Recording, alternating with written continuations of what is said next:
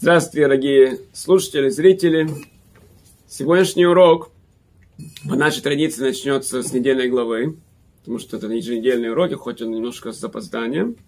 Но основная часть урока будет уделена Асарете Мейчува. Сейчас мы находимся в момент между Рошашана и Йом-Кипурой, и весь еврейский народ готовится к Шабас Чувы целый. Суббота называется Суббота Раскаяния, Йом-Кипур – но начнем мы с недельной главы. Недельная глава в Аейлах.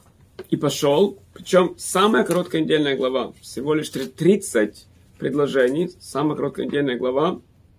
На мой взгляд, как бы Всевышний показывает, что надо готовиться к чему-то. То есть, конечно, нужна недельная глава тоже, мы ей уделим внимание, но должно быть еще что-то, кроме недельной главы. Недельная глава начинается, что Мойша уже прощается с еврейским народом. Э, и пошел Мойше, и он сказал еврейскому народу, мне сегодня исполнилось 120 лет. Наши мудрецы говорят, что Мойше Рабен уже ровно 120 лет. И он как бы прощается с еврейским народом. Вот это знаменитое выражение, э, чтоб ты жил до 120. Адмея весри. Многие говорят, что оно прошло именно потому, что Мой Шарабейн жил 120 лет. Некоторые говорят, что все и прошло. Всем желают до 120. Есть даже такая шутка, когда тетя Соня там желали всю жизнь, желали до 120, до 120, каждый день рождения. А потом мне такие, слава богу, она дожила до 120 и не знали, что я пожелать, когда я, ну, день рождения, такие пожелали счастливого дня рождения. Так, ну, никто, на самом деле, никто не доживает до 120 практически в наше время, хотя мы и желаем. Есть интересный Барбанел, комментатор Раби Банель, который не в нашей недельной главе, он в конце недельной главы Берейшес, он говорит интересную вещь. Он говорит, что у каждого животного, у каждой птицы есть как бы средний статистический э, срок жизни. То есть ворон живет примерно столько-то, э, леопард столько-то. Если вы пойдете в зоопарк, там табличка обычно висит, табличка средний возраст жизни, сколько каждый должен жить. А Барбанел считает, что человек – как бы запрограммировано, как Бог создал, человек должен был бы жить 120 лет. Нормальный, здоровый человек должен был бы жить 120 лет. Барбанел говорит, что почему мы не видим этого. Барбанел говорит, что или потому, что люди грешат и укорачивается жизнь, или они ведут не здоровый образ жизни. То есть, может человек быть большим садиком, но если он не обращается со своим телом как положено, так тело будет сдавать. Но Барбанель считает, что на самом деле человек запрограммирован на 120. Интересно, что уже царь Давид, уже царь Давид сказал, что человек будет жить 70 лет. То есть уже во времена царя Давида как бы срок урезали. Но это интересный момент нашей недельной главы. Еще интересный момент. В начале недельной главы э, Мойша, то есть пророчество Мойша, которое говорит от имени Всевышнего, что люди, к сожалению, будут грешить. Кстати, из этой недельной главы там намек, что как бы Всевышний, с одной стороны, он знает, что будет происходить, но он все равно нам дает право выбора. И после того, как Всевышний рассказывает, то есть он предупреждает Мойше, что после твоей смерти народ будет грешить, будут всякие не, неприятные моменты еврейского народа. Написано, когда постигнут ему многочисленные бедствия, невзгоды, будет песень это свидетельствовать против него. И написал Моше песень эту. Что за песня? Песня, это, многие комментарии говорят, одни говорят, что это следующая недельная глава, которая будет, многие говорят, что песня это Тор. Что когда у евреев невзгоды, и да, евреи, к сожалению, иногда евреи поступают не так, как они должны были поступать, и поэтому Всевышний законы их иногда наказывает. Но сам же Всевышний написал, как, вы, как выйти из положения. И наше спасение во все года, во всех поколениях все евреи знают, что Тора, те, те общины, те люди, которые были близки к Торе, даже когда кто-то отходил от Тора, кто-то какие-то были неприятные моменты еврейской истории, когда э, бывает ситуация, когда евреи поступают не как, не как правильно, и Всевышний их наказывает. Но всегда те общины, те люди, те семьи, у которых была связь с Торой, и не только с Торой, как соблюдать Тору, но с Торой, как изучать Тору. Очень важно Тору не только как э, машинально соблюдать общие законы, но Тору именно как учить Тору и соблюдать Тору и преподавать Тору. Те семьи и общины и еврейский народ в целом продолжают существовать. Интересно, что написано, что из каждого изгнания евреи выходили благодаря какому-то великому праотцу. Э, Авраам, Ицхак, Яков. Последнее изгнание, в котором мы сейчас находимся, к сожалению, очень длинное, написано, что евреи выйдут из него благодаря Мой Шарабейну. Написано, как бы Мойши, если можно сказать, он выведет евреев из изгнания. Некоторые даже говорят, поэтому он похоронен не в Израиле, он как бы похоронен даже за пределами Эрец Исраэль, показать, что он будет с евреями, которые в изгнании. Но Мойша – это тот, кто выведет евреев из изгнания, поможет нам.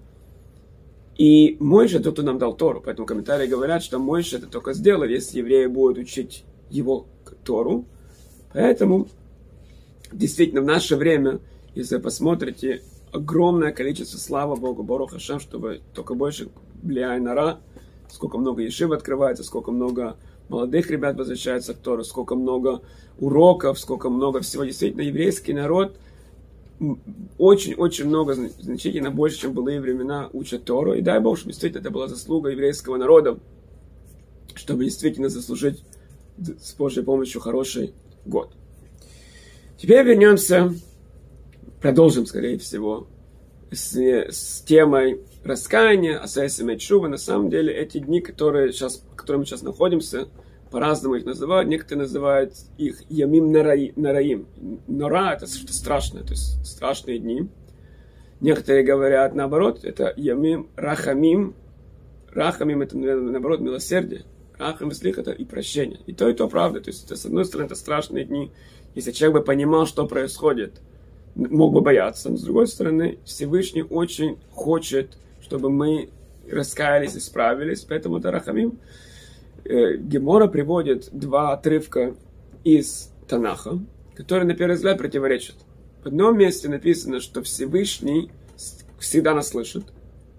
В другом месте написано, кстати, этот отрывок читали э, в синагогах э, в пост. Диршу Ашем Бимоца. Диршу Ашем Бимоца. Бимоца это звучит, как будто ищите Бога там, где его можно найти. Создается впечатление, что он не везде что есть как бы особые места, особые времена, и вот тогда с Всевышним можно разговаривать. Так Гемора говорит, что э, если община молится, у общины как бы всегда есть пропуск. Если еврей, как, как один еврей молится, есть только определенные времена.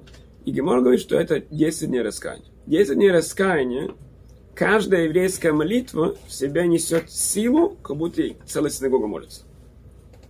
То есть, само собой разумеется, когда Всевышний получает, если так можно сказать грубо, просьбу целой общины, она в небесной канцелярии рассматривается по-другому. Так 10 дней раскаяния, в котором мы сейчас находимся, каждая еврейская молитва одного человека, это как будто, как будто молится община. Так Мора говорит. И в эти дни у нас как бы пропуск есть. Точно так же, как есть, есть люди, которые занимаются бизнесом, у которых есть как бы сезон, базарный день или там сезон какой-то. То есть есть люди, которые там, например, на пейсах что-то делают, и потом на, их на целый год это хватает этих заработанных денег. Есть люди, которые закупают, в зависимости, винодела, например. Винодел, у них там есть определенный сезон, когда они собирают виноград, они делают вино. И у евреев сейчас, как говорится, сезон. То, что мы сейчас за эти 10 дней, у нас уже 3 дня прошло, я не знаю, когда вы меня будете слушать в эфире, но то, что в этот день еврей может достичь, были, в, в обычные времена ему займет значительно больше времени. И сейчас есть интересная была такая история. Один еврей пришел к Равину, и у него была проблема с деньгами. Он хотел работать в 9, в 9 дней. 9 дней – это 9 дней траура между Рашходыш Ав и 9 Ава. И этот еврей, он, там обычно не принято работа, он пытался. Он сказал, что Рэба, надо же делать иштадлут, надо же делать то, что в наших силах, пытаться. Так ему Рамин сказал, и штадлут, пыта, вот это, пытаться что-то сделать надо в 10 дней, а не в 9 дней. 10 дней, вот эти 10 дней, которые сейчас происходят, рассказывают про Рабхаим Каневский, благословенная память Рабхаим Каневский, все 10 дней раскаяния. Каждый день он заканчивал всю книгу Тейлим. Он сказал, что это его усилия за денежные, каждый еврей же должен что-то делать, чтобы у него была парноса, чтобы ему Бог давал деньги. Так это его усилия, он каждый день 10 дней раскаяния заканчивал Телим. И слава Богу, у него, на хлеб с маслом у него хватало. Я не могу сказать, что был богатый, но слава Богу. То есть это те дни, когда у каждого из нас есть возможность достичь чего-то, попросить чего-то, мы добавляем специальные молитвы. Мы говорим молитву Авину Малкейну. То есть все эти 10 дней и самая как бы верхушка, если так можно сказать, это Йом-Кипур, в которой есть 5 молитв, и Неила. То есть надо постараться не упустить, не упустить эти моменты. Кроме того, что я рассказывал, что в эти дни судятся евреи. То есть есть мудрецы, которые говорят, что э, называется, что мы в эти дни тлуим в дым. Так мы как бы висим в воздухе. Некоторые говорят такой пример, что человек, у которого на шее петля, и под ним уже стоит вот эта бочка, и теперь должно быть принято решение или снять с него петлю с шеи, или выбросить, или это, скинуть бочку. Так некоторые говорят, что примерно в эти дни, это, нас уже в Рошашону первичный как бы слух, прослушали наш веридикт, что, что, что нам предстоит. И до Йом-Кипура можно сделать апелляцию, можно исправить до подписи. Это те дни, что сейчас происходит. Поэтому, конечно, каждый еврей должен постараться это сделать. Интересно, что в Йом-Кипур, в Минху Йом-Кипура, то есть уже конец Йом-Кипура будет, мы читаем Автору.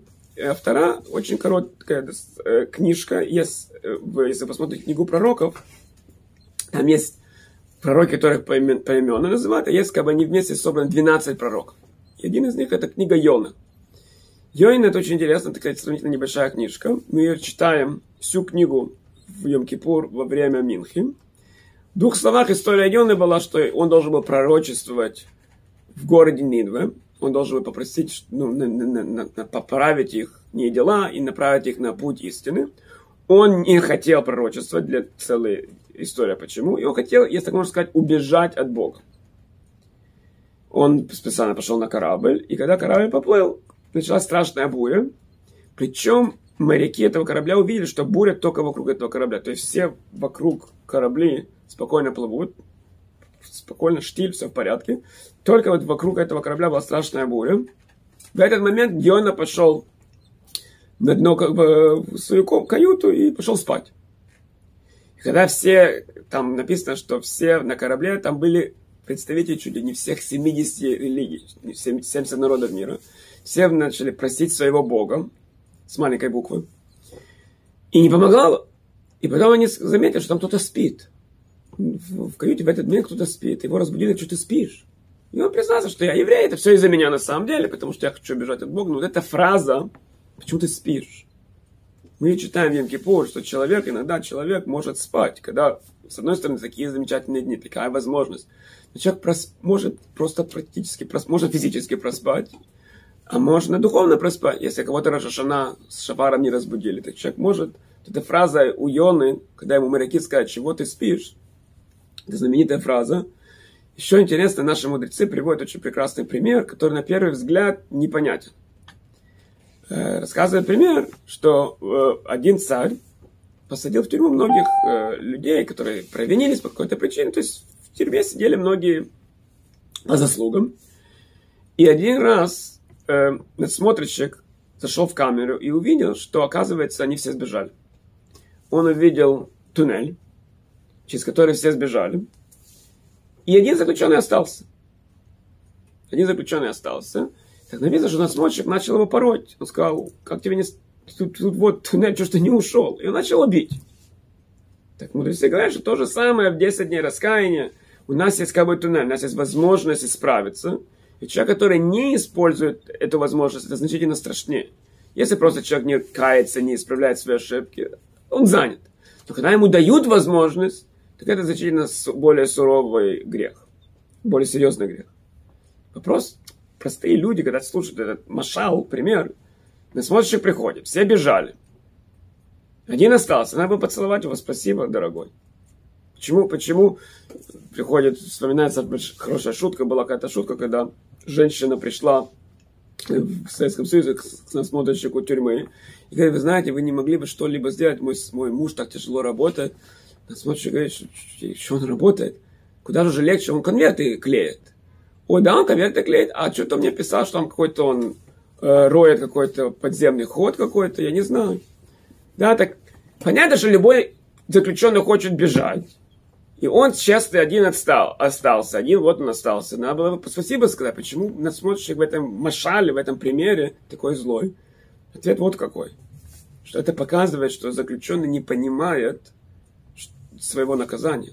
Вся идея тюрьмы, чтобы человек был наказан. Бог тоже не хочет нас наказывать, потому что он злой, хас или строгий. Всевышний иногда наказывает своих любимых сыновей, чтобы исправить их, чтобы им помочь, чтобы они вернулись.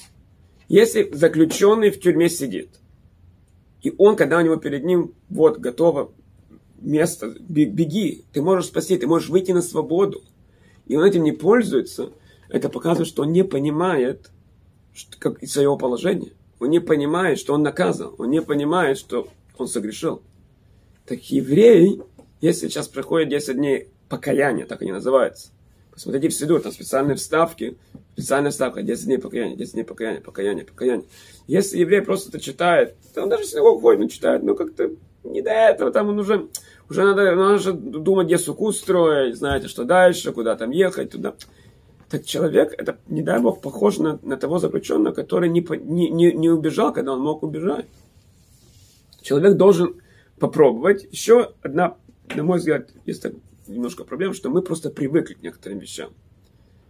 Человек, почему действительно люди не меняются? Люди же смирились и свыклись со своим положением. Есть вещи, которые есть более-менее планка, особенно люди, которые были далеки от Торы, потом они вернулись то, что называется Балчева, люди, которые просто не знали про религии, они познакомились с религией. Многие из них дошли до какого-то уровня. Например, они начали соблюдать кашрут, берут, слава богу, соблюдают субботу. Есть вещи, которые можно было бы получше. Но это уже все, это уже э, с меня хватит. Я уже много лет так соблюдаю, все, это уже хорошо. Люди, которые родились в религиозных семьях, извините, точно так же. Они на каком-то уровне находятся. То, что я делаю, я делаю. Остальное не трогайте меня. Скажите спасибо за это. И поэтому процесс шува, раскаяния, возвращения очень тяжело исправиться. Да? Теперь есть интересный медреш, это на самом деле Гемора, когда хоронили нашего праотца Якова, мы немножко пере, перейдем в, во времени, когда были похороны нашего праотца Якова, все его 12 сыновей пошли за гробом, и они пришли в город Хеврон хоронить своего отца Якова. Вдруг приходит Эйсав и говорит, что э, что вы собираетесь здесь хоронить? Место в Хевроне принадлежит мне. Я ведь первенец. Получается, наш тут похоронен отец Ицхак, и наша мать похоронена Ривка. И теперь одно место осталось, так это мое место. На что ему дети сказали своему любимому дяде, ну ты же продал первенство, и, и, и туда-сюда. Потом он сказал, хорошо, даже если я продал, где у вас доказательства, что я продал? В Египте оставили. Так, э, Нафтали, он был самый э, быстро бегающий. Нафтали побежал в Египет за, официальным, за официальной бумагой, что действительно место в Хеброне, в Марата Махпела, было действительно продано.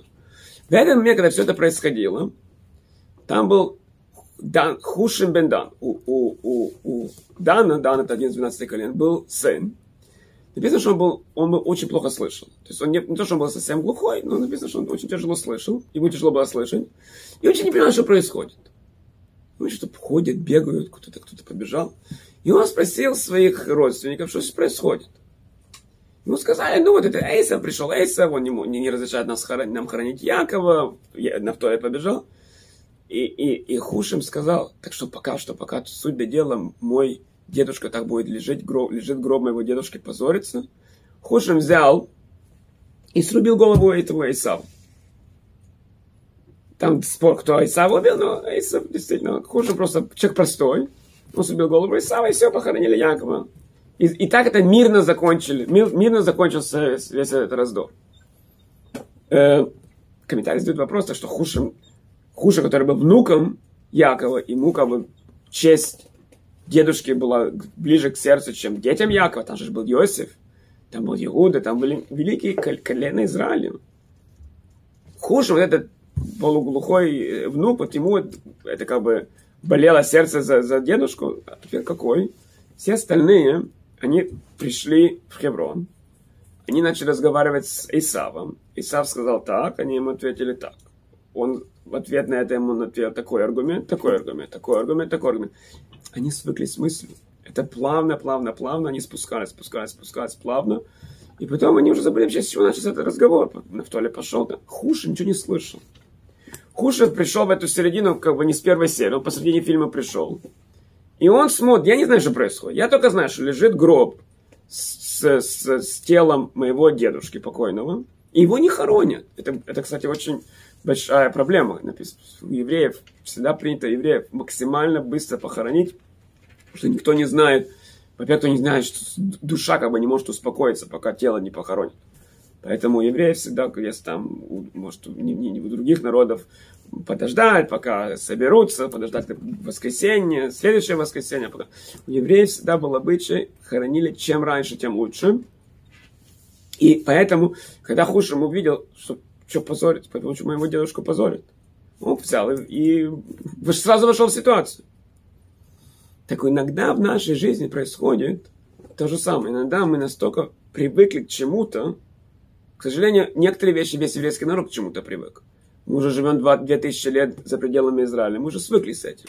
Мы свыкли с многими вещами, свыкли, что, что как евреи иногда позорим, мы свыкли с вещами, что большинство еврейского народа, к сожалению, не соблюдает простые вещи в Торе, что мы, мы многие вещи, весь еврейский народ бы привык. внутри нас очень многие просто привыкли. Есть, например, человек, который понимает в глубине души, что он должен соблюдать кашрут.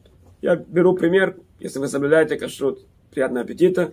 Если вы не соблюдаете, слушайте внимательно. Человек знает в глубине души, что он должен соблюдать кашу. Он еврей уже, он понимает, что все его дедушки, бабушки сколько отдавать. И материально не такая-то... Ну, он уже привык, понимаете, он уже свыкся.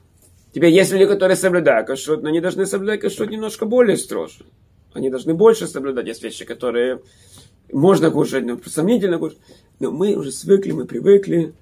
И в глубине души, если сесть с этим евреем и поговорить с ним, слушай, действительно ты думаешь, неужели ты не думаешь, что все-таки Всевышний от тебя ожидает чего-то большего? Он согласится, но он, он выключился, он привык к этому. Так иногда перед Йом Кипуром тут это то, что Йона, который спал, и когда пришли моряки, ему сказали, пора проснуться. Иногда человек должен просто посмотреть на себя со стороны, вот как бы его прабабушка бы на него с небес посмотрела, как он сейчас себя ведет, некоторые вещи. Может, опять-таки, евреи хорошие, ни в коем случае не, не, не хочу наговаривать нехорошие вещи. Евреи, сколько действительно, сколько всего хорошего, и сколько действительно люди, которые были полностью оторваны э, от иудаизма, они возвращаются и соблюдают, и, и, тяжело, конечно, когда человек 60, 70, 80 лет жизнь прожил так, а теперь меняться это очень тяжело. И, и, и я уверен, что Всевышнему это очень дорого и приятно. Но когда сейчас эти дни, наша цель не, не столько себя хвалить, какие мы хорошие. Хвалить кто-то у нас другой поступает. Но мы должны исправиться. Поэтому проснуться, вот это то, что Йон, Йона ему сказали, что ты спишь. Причем интересно, дальше его разбудили. Вернемся к Йону в лодку Йон. Йойна некоторые произносят. Так когда его разбудили, ему рассказали историю, он говорит, да, это моя вина. Бешелы, да, действительно, я виноват, потому что я хотел убежать от Ашама. Да, произошла небольшая запинка. Так интересно, что Брискеров, он подчеркивает этот момент, что людям природно люди природно привыкли всегда винить кого-то другого, кто-то в этом другой виноват, не я. Э, Йона сразу принял удар на себя. И он сразу понял, что виноват он, и он должен что-то делать. Поэтому он сказал, да, выбрасывайте меня за палубу. Человек в жизни, когда приходят особенно вот эти 10 дней, дней раскаяния, наша сейчас цель нам исправиться. Да, есть вещи, которые действительно мы не виноваты, есть вещи, которые другим надо исправиться. Нам должны, вы в эти дни мы должны взяться и постараться максимально исправить то, что в наших силах. И даже сам факт, что человек хочет исправиться, даже это засчитывается, э, приводится, интересно, что в чува, в раскаянии есть несколько как бы, шагов. Есть разные мнения, но основные три шага – это прошлое, настоящее, будущее. Прошлое человек должен осознать и сожалеть. Это на самом деле некоторые это делают на две разные части. То есть человек должен э, осознать, человек должен сожалеть. Потом со, он должен сказать, он должен прямым текстом сказать Всевышнему, что он грешил. То есть человек должен называться видуй. То, что мы в Йом-Кипур делаем, мы перечисляем наши грехи. Мы действительно созна... говорим, что мы согрешили. Храм считает, что без этого наше раскаяние неполноценно. И на будущее человек должен взять обязательство перед самим собой и перед Всевышним больше не грешить. Но интересно, что даже человек, который сделал не все три этих части, но хотя бы одну из них, и даже не полностью, это тоже немножко чува. Это тоже шаг в сторону Ашема, приближается к Всевышнему. Единственное, что ему есть куда расти, но сам факт, что человек уже пытается, это очень большое достижение. И в Геморе написано, что когда мы откроем для Всевышнего отверстие величиной с ушкой иголки, Всевышний уже готов как бы с нами работать. То есть маленькая дырочка, маленькая дырочка, но если человек уже готов, и поэтому человек в эти 10 дней, хотя бы, если уже человек не готов исправиться полностью, но хотя бы осознать и принять вину, понять, что, что есть, есть что исправить и, и, и, и есть зачем работать. Интересный момент, что когда мы уже говорим, наш человек должен понять свои ошибки, в Таилим написано, что Всевышний, он судит человека за его деяние. Ишка Масел, за его деяние. И комментарии говорят, что в чем же хвала Всевышнего, что доброта, что он судит за деяние. Понимаете, если кто-то кому-то пожелает, чтобы у тебя был такой год, как ты заслужил, многие люди бы испугались. Мы хотим, чтобы Всевышний нам дал год лучше, чем мы заслужили, даже. Надеемся, пытаемся. А тут написано, что Всевышний судит человека за, за его дела. Так э, Вадим Шаравин Ружин рассказывает прекрасный пример. Один раз вор забрался на чердак. Он давно уже посмотрел, пригляделся, ему там богач, такой богатый дом. Он забрался наконец на чердак и хотел попасть ночью в сам дом, и никак не может попасть. Так получилось, что с чердака никакого входа в дом нету. Ему обидно было, он потратил время, пока он забрался. Ну, хоть что-то же надо взять. И он смотрит, там какой-то здоровый болт такой, красивый такой большой. Ну, хоть что-то домой заберу. Он начал откручивать, откручивать. Длинный такой, крутится, крутится. И он уже он хочет его достать. И вдруг страшный грохот, страшный чуть ли не взрыв, он испугался. Оказывается, его еврейское счастье, на этом болте держалась люстра. Основная, главная люстра у богача в доме, она на этом держалась. И вся эта огромная люстра рухнула, соответственно, сколько она стоила, сколько там внизу разбилась. Ну, его, конечно, поймали, и теперь должны судить. Теперь вопрос, как его судить. С одной стороны, он разбил эту хрустальную люстру, огромную, драгоценную, это же сколько она стоит. С другой стороны, он пытался украсть один болтик. Он, не, ну, сказать, что совсем не вины тоже нет, но он не собирался такое страшное делать для богача. Так Всевышний, когда судит, кемасе, только наши деяния, так как мы их видим. Наши деяния Несмотря на то, что иногда из наших деяний последствия могут быть страшные, поэтому объяснение Всевышний судит на наши деяния. Иногда возможна ситуация, человек, например, не соблюдает субботу.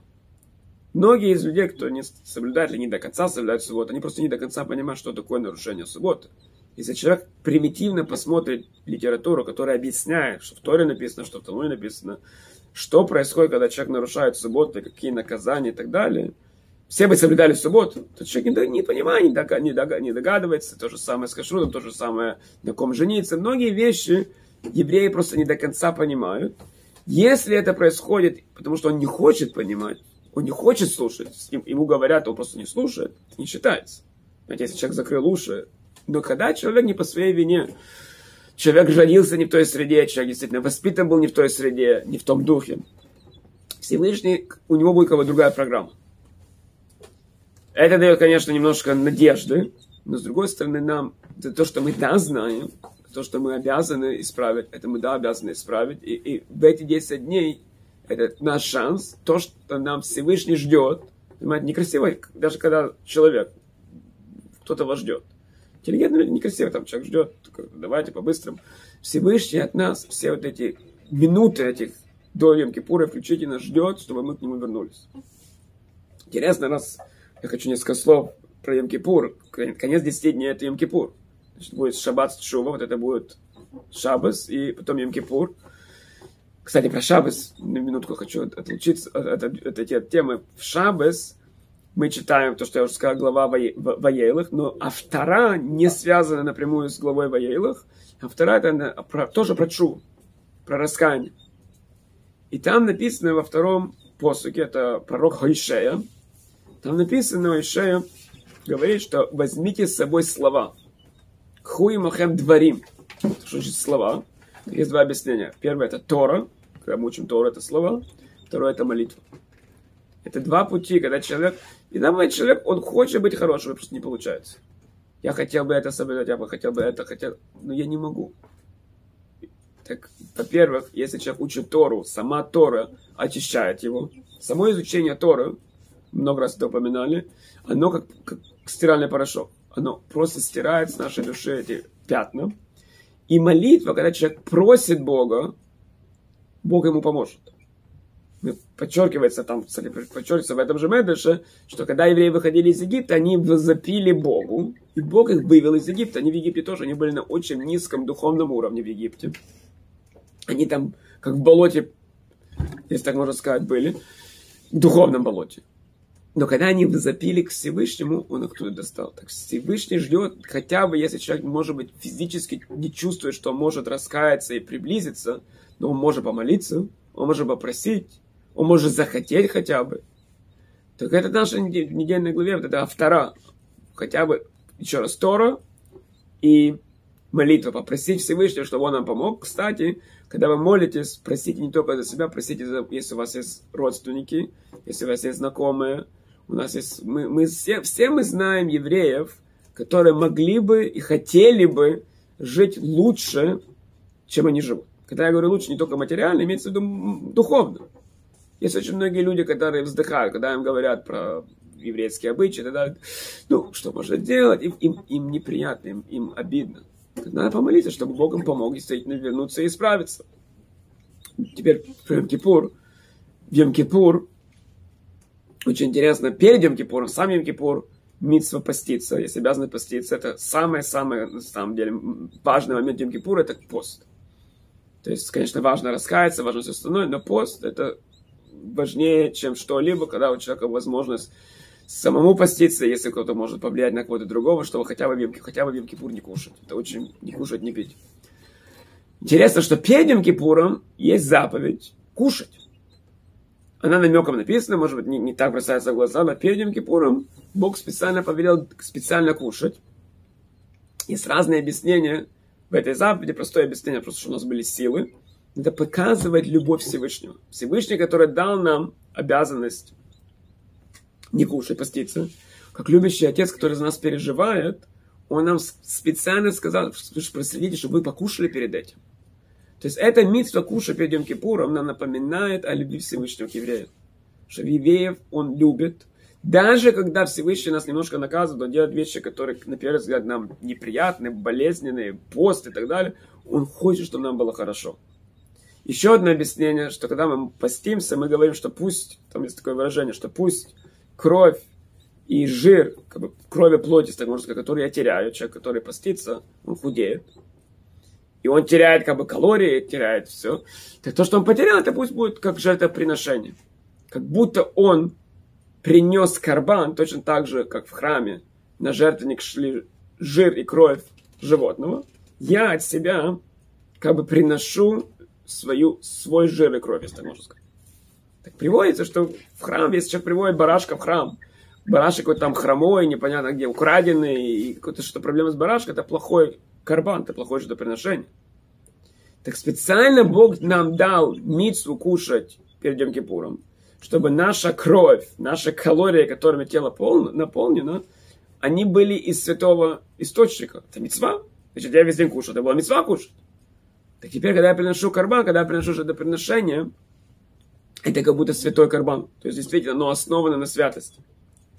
Йом Кипурим, кстати, обычно произносится Йом Кипур, но написано полное название дня, это Йом Кипурим, множественное число, и включаются и живые, и мертвые. Даже люди, которые покинули этот мир, их не души судятся. Поэтому мы живые, которые, у нас есть возможность, у многих э, нету родителей или каких-то предков. В Йом-Кипур принято зажечь свечку. Конечно, перед Йом-Кипуром зажечь свечку, сказать искор. И если еврей ведет себя хорошо, его родители или, или бабушки, дедушки на том свете получают, если так можно сказать, идыш нахас. То есть они гордятся, понимаете, многие люди после, После того, как они покинули мир, они все стали религиозными. Они уже там, они уже видят правду. И теперь, когда они видят, что их потомок соблюдает Тору, приносит заповедь, оно им, идем, им идет в Йом-Кипур, как их заслуга, потому что они привели этого сына или внука в мир. Если сто раз, не дай Бог, внук ведет себя плохо, то, к сожалению, он, наоборот, позорит, не только себя он позорит, но он позорит даже тех, кто на том свете, как вот это позором, что вот они привели его в мир. Так Йом-Кипур, это еще одна идея. Люди, которые даже не пришли к религии, но, к сожалению, у них, может быть, родители были, покойные родители, которые не удостоились. Мы, когда соблюдаем, надо помнить, что когда мы соблюдаем, наши митцвы тоже идут заслуги, поэтому люди да, говорят кадиш, говорят искор, дают сдаку. Все эти вещи идут в Йом-Кипуре.